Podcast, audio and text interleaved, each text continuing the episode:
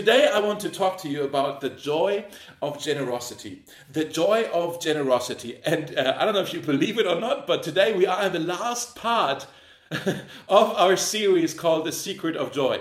That was a long series, guys. For 12 weeks, we were in this series together uh, looking through the letter that Paul wrote to the Philippians, right? And we just heard the Bible text read to us, at least in German, and maybe you were following along. I just want to show you a few more verses here again. Uh, let me read this to you. Paul says in Philippians 4, uh, verse 15, he says, You, you the Philippians, you were the only ones who gave me financial help. And then he says, You sent me help more than once. And then he also says, At the moment, I have all I need and more. I'm generously, here's that word, generosity. I'm generously supplied with the gifts you sent me with Epaphroditus. Now, we remember this story, right? Because we looked at this already when we were somewhere around chapter 2 in the series, that the Philippian church, they were a generous church. We don't know how much they gave to Paul, we don't know the amount, but they were generous with what they had. And Paul, again and again, he praised them for it. And we also, when we were in chapter 2, we looked at the story of this man, Epaphroditus, who um, when they had their gift day at, uh, at the church in Philippi, they raised money together, um, this giving campaign. They raised money to send to Paul, who was imprisoned in Rome. So they had raised this amount of money, and then Epaphroditus, he volunteered and he said, I'm going to go from Philippi to Rome. Those two cities weren't right next to each other. That was a long journey, and he risked his life. He almost died on the way. We said he went all in. That was his mission. I'm going to get this donation. I'm going to get it to Paul in Rome. And so, and, and he did. And, and this letter to the Philippians, actually, what this is, is a thank you letter. Paul is saying thank you to the Philippians and saying thank you for looking after me. Your gifts have arrived. That's what this letter is actually all about. Guys, today, um, maybe you've heard this already last week. Today, we also have a gift day at Mosaic here in Berlin. We are also wanting to doing uh, we want, want to do a giving campaign um, for different church plants in different cities outside of Berlin and other parts of the world. Thankfully, because of the internet, we can wire money to these cities and we don't have to send anybody to walk to these cities with a suitcase full of cash. Okay, so that stuff we don't we don't need to uh, ask who's going to be our Epaphroditus. That's good, but still, um, what a joy that we get to be part uh, of, of this today uh, and in the coming days with this gift day. I'm going to talk to you today about these different projects because I want to share with you what, what's happening there. But before we do that, let's just look in this text again uh, as to what Paul is actually saying about generosity. The first thing that, that Paul is saying is God rejoices over generosity. God rejoices over generosity. Generosity is a matter that's close to God's heart. We've talked so much in this series about joy and how we can find joy. We haven't really been asking the question, right? We haven't really been asking what brings joy to God's heart. Well, Paul tells us here what, what, what makes God joyful. He says in verse 18, Your gifts are a sweet smelling sacrifice that is acceptable. And it is, here's that word, pleasing. It's pleasing to Him, it's pleasing to God. Generosity is a sacrifice. It's, he says it's a sweet smelling sacrifice, but it's, it's a sacrifice. It's always costly, right? Let's just be real about this. We, we, we share something that's valuable to us, something that's precious to us. We, we share it with someone else. Of course, it's like a sacrifice. It's like, oh, this is costly. Uh, God rejoices when we share that which is valuable to us, that which is costly, that which is dear to us. God rejoices when we, we learn how to share this. In Hebrews chapter 13, uh, it says, Do not forget to do good and to share with others, for with such sacrifices, there's that word again, sacrifices, God is pleased. So God rejoices over generosity, and it is a sacrifice. But that doesn't just mean, oh, sacrifice, it's costly. Sacrifice in the Bible, uh, especially in the Old Testament, you know, they were actually sacrificing animals. It, it was part of their worship that that you know you, let's bring an offering to god a sacrifice to god that was worship in other words what paul is saying here is when we are generous that is worship that is um, honoring god that is tributing to god when, when we when we are generous it's honoring god And that's why in verse 20 he says, Now to our God and Father be the glory forever and ever. Amen. He says this in the context of generosity. This is how we honor him. This is how we bring glory to him forever and ever by being generous. Now, maybe you're listening so far and you're saying, yeah, yeah, Dave, that all sounds really nice about oh, when we're generous, that's a good thing to do and that honors God and all that. That's, that's good. But maybe you're also saying, Dave, I just can't afford to share that much at the moment. My life, um, I, I, I, don't really have the resources right now. I got bills to pay. Uh, I, I, got my rent to pay. I have um, the Mietendeckel, you know, the rent freeze that we had, you know, and that was out the window. Now I have to pay back all the rent from previous months even. And, and and I have masks to buy. Those things are expensive. I can't afford. You know, this is money isn't just maybe you're saying this, money isn't just valuable and dear to me. Money is a necessity to me. And this is not about me being stingy. I just need to be rational and realistic and wise about about, you know, how I manage my life. And of course, I hear you. I totally understand. I have those thoughts immediately as soon as I hear the word gift day or hey, give to this charity or that, you know, immediately I'm thinking, ooh, I don't know if I can afford it. But what is the second thing that Paul is saying here in this text about generosity? It is this God provides for us everything that we need. God provides for us everything that we need. In verse 19, there is an incredible promise here. And again, it's in the context of generosity, of us sharing what is valuable with others. Paul says, and my God will meet all of your greeds. Oh no, it doesn't say that. What does it say? my God will meet all of your needs. Big difference. According to the riches of his glory in Christ Jesus. He's not going to meet all of our greeds, everything that we desire. Uh, that was like, oh, I'm only need this and then I'm going to be happy. He's not going to feed our materialism, uh, but he wants to supply and he will supply. When we learn how to be generous, he promises that he will look after us. In other words, if you are generous, if you learn to be generous, you won't end up empty handed. That's what Paul is saying here. You know, I think it's about eight years ago now, eight or nine years ago, where Jenny, my wife, and I, we made the conscious decision to, on a regular basis, ongoing, be generous. And uh, it wasn't that before then we weren't generous, but it was more every now and then we were generous. If we can afford it, we are generous. You know, oh, there's a need here. Let's look at the bank. Ah, we can give. You know, and, and then we gave maybe to this charity or we sponsored a child there. And, and not every now and then we gave money away, but not regularly. It wasn't a habit. It wasn't a lifestyle.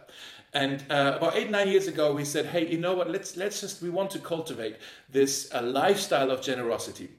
And so every month, before we pay rent, before we pay for our phone contracts, before we buy food, before we even buy ourselves a cup of coffee or, or anything else, the first thing we do is we, we give money. We want to be generous. We give money to our church family.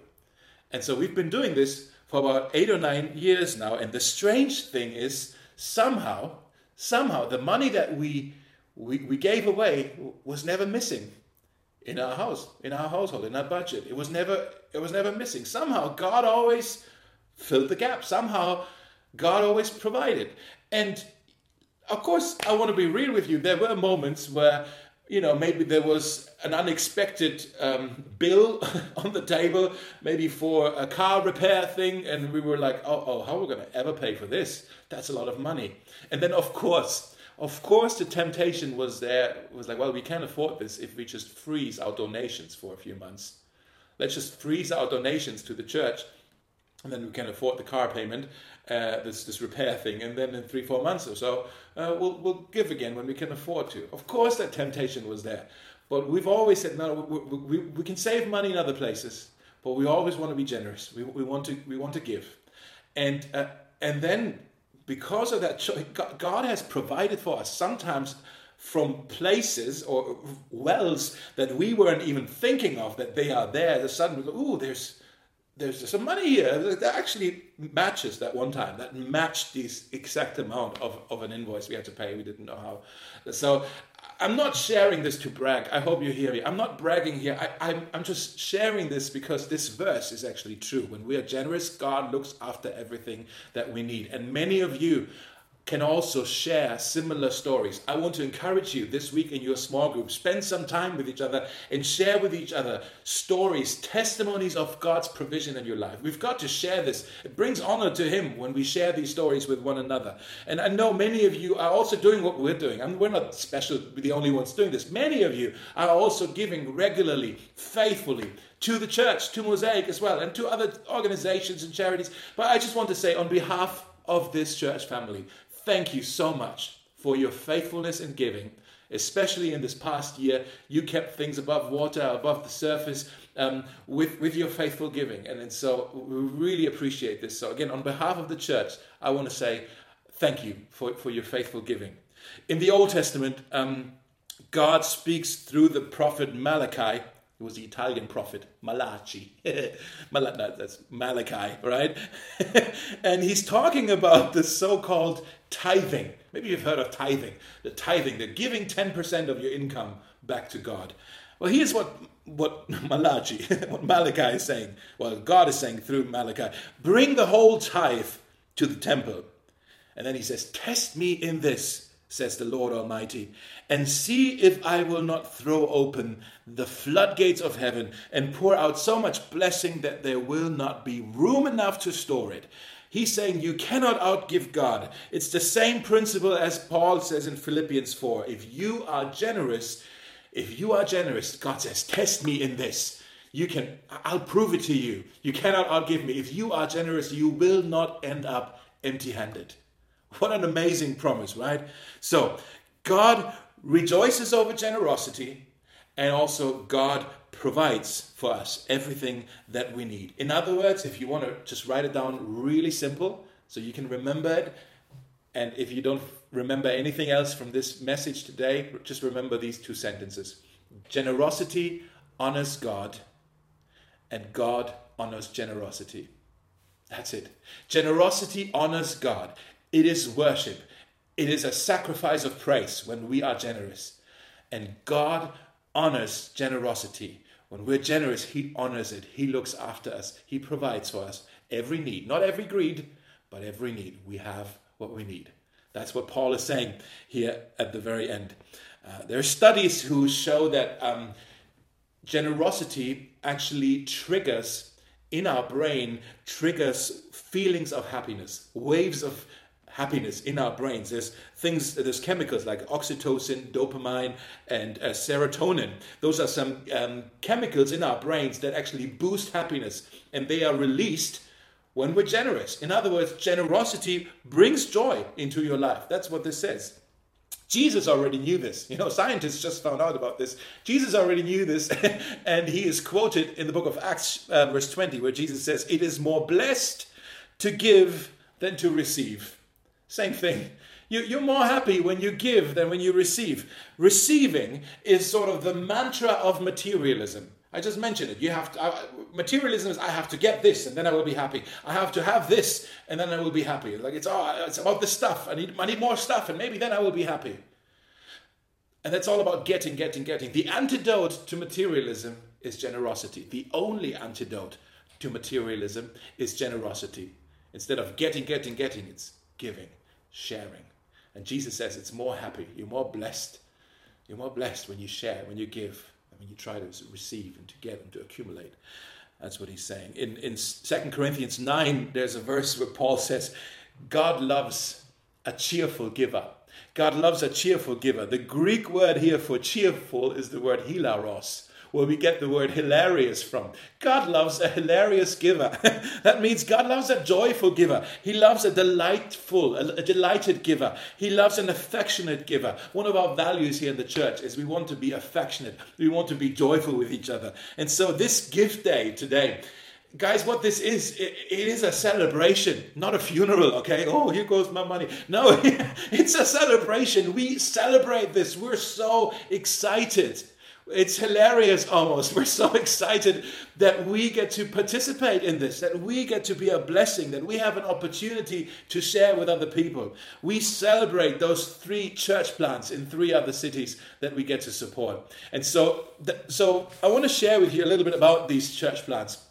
so that you have a better an idea of okay what what is it we're raising money for today uh, i want to share with you about the people who are planting these churches i have the privilege to um, th- that i got to know these guys over the past good year or so because we all um, zoom together about twice a month. What do i mean? We all zoom together. So let me actually go back. With mosaic we are uh, part of a family of churches uh, a, a network of churches called New Frontiers. Maybe you know this already. Maybe you've heard of New Frontiers. So Mosaic is also part of New Frontiers. New Frontiers started as a as a movement uh, in England, but now it's a it's a global movement with hundreds and hundreds of churches all around the world, including us here in Berlin. And we have especially close connections with our mother church in Brighton, Emmanuel Church in Brighton.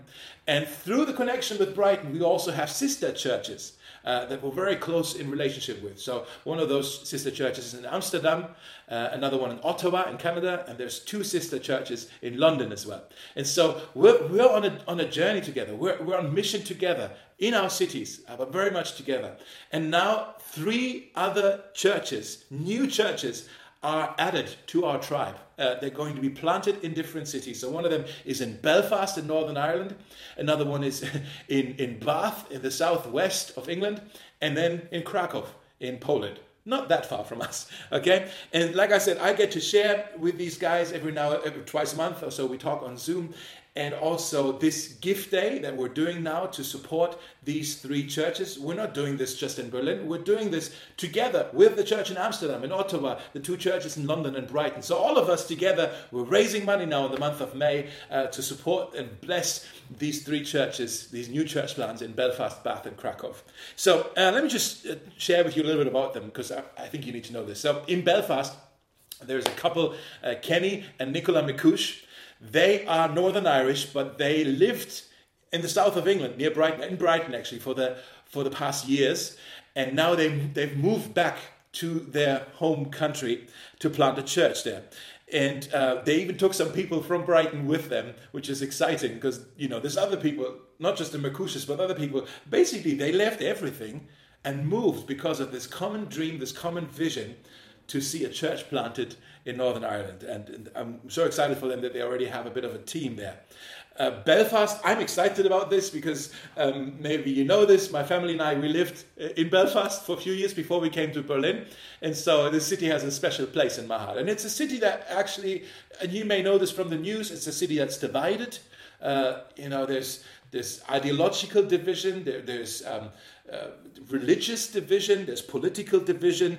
Uh, it's actually a hyper religious city. Um, what I mean by that is not that everyone necessarily has a personal relationship with Jesus, but that your um, your confession, you know, whether you are Protestant or Catholic, very much defines um, your identity, your, your affinity, what group you belong to, and that obviously church getting so involved in, in political it's, it's messy. I can't even try to uh, begin to understand it or explain it. Uh, but but many of you are familiar with the situation and and and, and I, I think a lot of people also are so frustrated just with how far everything has gone.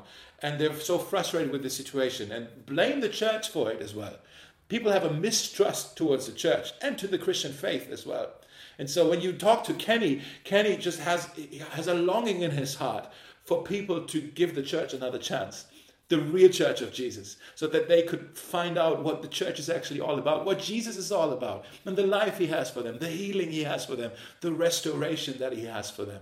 Um, so I, I want you to just watch this video here to get to know Kenny and Nicola a bit. Hey, welcome to Belfast. We're the McCushes. We're passionate about restoration because we know the restorer. We walk the streets of Belfast, we see how broken it is and how people have lost their trust in the church and in Jesus.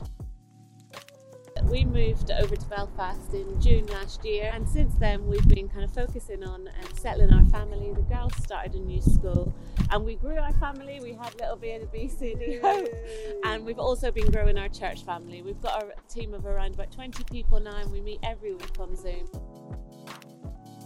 We are proper excited to see the Holy Spirit move in power in this city and to see people baptized, to see people putting their trust in Jesus, and this little country being restored and renewed and redeemed by the blood of Jesus. And that's what we're excited to see in this city of Belfast.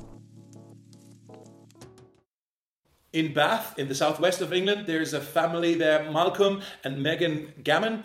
They are English but have lived the last 11 years in South Africa where they uh, planted churches and were involved in church leadership there. And now they just moved back to England with the dream, with the vision to plant a church again, start from scratch again, plant another church in the UK. And they arrived in the city of Bath.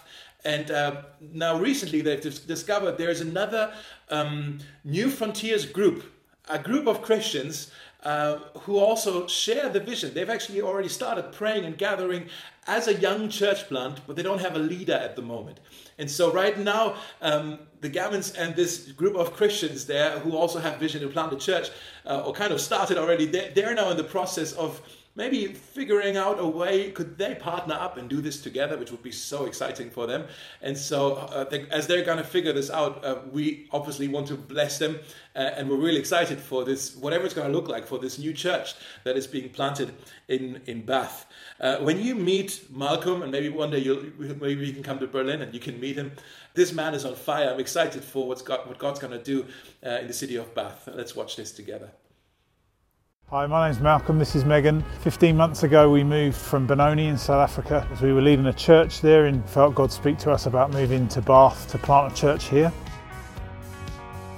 As a city, Bath punches way above its weight in terms of its cultural impact.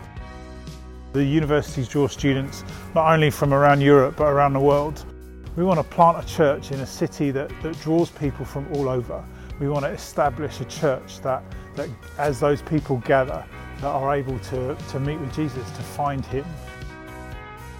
I'm just really excited to be planting a church here to make Jesus famous, to draw people in, to make disciples, and just to help people grow in their relationship with God. So when we landed 15 months ago, we were excited, ready to go, and, uh, and lockdown happened, COVID happened. And so the brakes were very firmly put on. Uh, we actually felt the kindness of God in that season to us as a family. We've really been able to settle in, to find a home, to get our kids safely and, and uh, well established in their schools. Um, and so we've really felt God uh, just provide that time for us. In the last couple of weeks, we've been connecting with a, a church here in Bath, a new church. Church has been ongoing for just for a few years and they've asked us to, to journey with them as they're going through a bit of a transition. Um, and so we're excited to see what God is doing there with that group of people. So, as lockdown is easing and restrictions are being taken off, we're getting really excited about building a team together, um, drawing people in to join us to serve this amazing city. It's a real joy for us to be partnering with churches around the world, uh, churches that are in significant cities, cities that set the culture in their countries, and, and we are excited to partner with you. We're praying with you and for you, and we're, we're so joyed to hear that you're praying for us and standing with us. We're really praying that God continues to gather people to this city, to gather people to our team uh, as we seek to serve Him and all that He's got for us. And then in Krakow, there's Janusz and Kamila Lasch. Uh, some of you may have uh, uh, met Janusz. He was in Berlin uh, a bit more than a year ago to share about the church plant there in Krakow. And it's, it's really exciting. They are Polish, but they lived uh, in the recent years, they, they also lived in the UK, including, including in Brighton, different places, but they were also in Brighton. So, similarly to the McCushes, who are in Belfast, the, the Lasch family also moved back to their home country from England to plant a church. So they have now resettled again. But Janusz is a guy who's just so. Uh, those of you who met him is like you can tell he just he bleeds for Poland. He burns for Poland. He has such a love uh, and such uh, su- such affection for his fellow countrymen and such a longing for them uh, to get to know Jesus. Let's watch this together. Hi everyone, my name is Janusz Lasch. I am church planter in Kraków, Poland. Kraków is the former capital of Poland. It is a huge city with over a million citizens, including 170,000 students. who came here for the best education in this country. Krakow is connected to every social part of life in Poland. It's connected to every politician, connected to almost all of the artists, connected to all the science. It's the heart of Poland. We arrived to Krakow in 2019 in autumn and we started really our church two weeks before COVID 19 arrived to Poland. We started as a two couples and uh, quickly God blessed us, giving us few more people. Uh, we had four baptisms in August. Uh, we've done twice Alpha, and now at the end of the year, we are meeting as a 15, 17 people uh, on uh, Sunday gatherings. We've seen a lot of God's blessings, His provision, uh, a lot of His work among us, like delivering from uh, spiritual powers, like uh, giving uh, jobs, like blessing us with healings. So God was with us in last year. We are really blessed by being connected to you. Please pray for us to grow up up to 50 people. Uh, this is our dream. Uh, we are now about 17, so it would be huge multiplication. Uh, but yes, we see that it is possible and God can bless us with uh, such uh, increase. So please pray for us uh, that people will be free to serve and to build up church and maybe some other churches in Poland. In 2 Samuel chapter 10, there's a situation there where the people of Israel are in in a war with the Ammonites. And as they're about to fight them, there's a guy named Joab, who's kind of the leader of the army, and he says to his brother, he says to him, Be strong, and let us fight bravely for our people and the cities of our God. The Lord will do what is right in his sight. And that, guys, that is sort of how we also want to encourage these church planters we just heard about. That's how we want to root for them. We want to um, support them, right? With our prayers. We want to support them with our donations, but the donations, that's just that is more than just money so they can buy some equipment or whatever or you know the donations actually what it says it communicates to them guys we are with you. You're not alone in this. Be strong. Have courage. Kind of like joab here in this verse says to his brother we get to say to these brothers and sisters be courageous guys. Fight bravely for your cities and then the Lord, He will do what is good in His sight. We're standing with you. We're praying for you. We're believing in you. We're cheering you on. Guys, have courage. The Lord will do what is pleasing, what is good in His sight. We have a longing, we have a desire for the gospel, for the good news of Jesus to be shared all over this continent of Europe, in all of these different cities where we have churches being planted or churches that are already planted a while ago and, and they're building these churches. We long deeply, we long to see these cities being renewed and transformed by this gospel of Jesus Christ. That, that's, that's why we exist. That, that's what we're all about, and including us here in Berlin. It, it's not just about, hey, we're excited about what happens in these other places. We're excited about what God has for us here in this city. We also want to fight for our city here. We also want to be courageous. We want to be strong and see what God's going to do, what is good in His eyes, what He has in store for us. And, and so that's kind of, guys, that's a question I'm thinking about so much. I don't know about you. I'm thinking about this almost all the time. Wondering about praying through God, what is it that you have in store for us here in Berlin? What is it that you're up to? Whatever it is that you're up to, I want in on it. I want us as a church, we want to be in on it. What is it that you have for us as a church with Mosaic in the next weeks, months, years, in these in this decade, the 20s? We're still just in, the beginning of this decade, and this decade is going to be so different, I think, because of how it started than we thought it's going to be. And so to think about God, what is it that you have for us? We want to be part of it. We're available to you. We're yours. That's that your mission is our mission. That's that's what we're, what we're going to do. I have this strong and growing impression, guys, just almost a conviction already, that um, well, I think we all know that after after when the pandemic is over, and hopefully that's going to be soon, uh, the world's going to be a different place. You know, the world's going to be different. The world has changed. I think we know that. You don't have to be a futurist to know that. The, the world has changed because of the pandemic. But I'm also wondering if there is a change, spiritually speaking, in our part of the world. For years, we all have perceived the, the spiritual soil in our city to be hard soil for the gospel. You know, you plant seeds, nothing happens, nothing grows. Spiritually, it's dead land, right? And so it's, it's almost, yeah, it's, it's hard soil. But what if this hard soil became soft right now because of this pandemic, this, this storm that came upon all of us? What if the pandemic made the hard soil in Berlin soft again? And what if God has a harvest in store for us in the coming weeks, months, and years? Guys, if that's what God has for us, I want us to lean into it. I want us to be part of it. And so I have, I have uh, two announcements that I think are really exciting that I just want to share with you as well. The first announcement is next week we are starting a new series, and we're going to call it Culture Shock. Culture Shock because like I said, the, the, the world is a different place, and it could be that we're going to be a bit confused once the pandemic is over on how we need to navigate life just because some things have accelerated, some things have changed, and we're going to be confused just like in a culture shock. But also, culture, the soil has changed, you know, the, the culture has changed. And, and so we, we want to ask the question what has changed? How do we need to adjust? What opportunities are before us? What is our calling for Berlin? And this series, I believe, is going to set the course for us for, for, for the whole next season.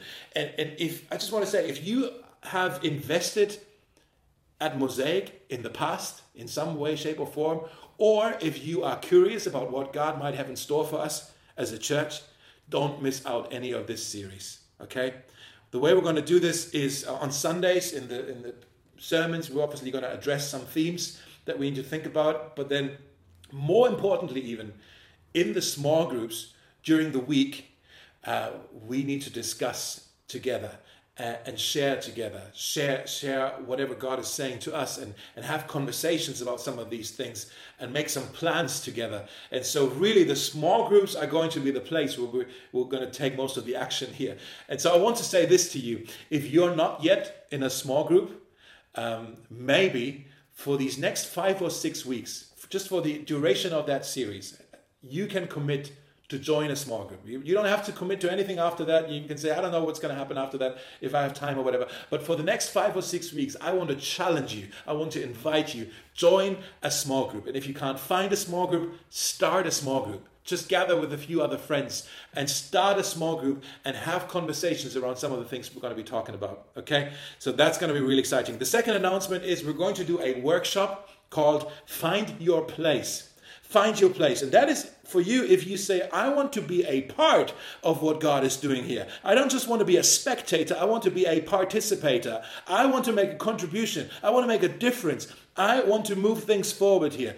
With this workshop, we want to help you discover how God made you, what gifts, what passions, what dreams He put inside of you, and for which purpose. We want to help you discover how He wants to use you to be a blessing and how you can enrich the life of our church. So, we're going to do this um, on the 29th of May in German, or if you prefer in English, you can join us on the 5th of June in English. So both of those dates are Saturdays. We're going to do it at 10 a.m. in the morning on Zoom. Okay, and so really excited if you want to just be part of this you can sign up with hello at mosaicberlin.com guys i believe god is setting things in motion not just in belfast not just in bath not just in krakow but also in berlin so let us be generous let us be generous with our time with our talent with our treasure let's share it let's invest it. Let's let's have it flow not just to us but through us to other people. Let's be a blessing. Because we know that generosity honors God and God honors generosity.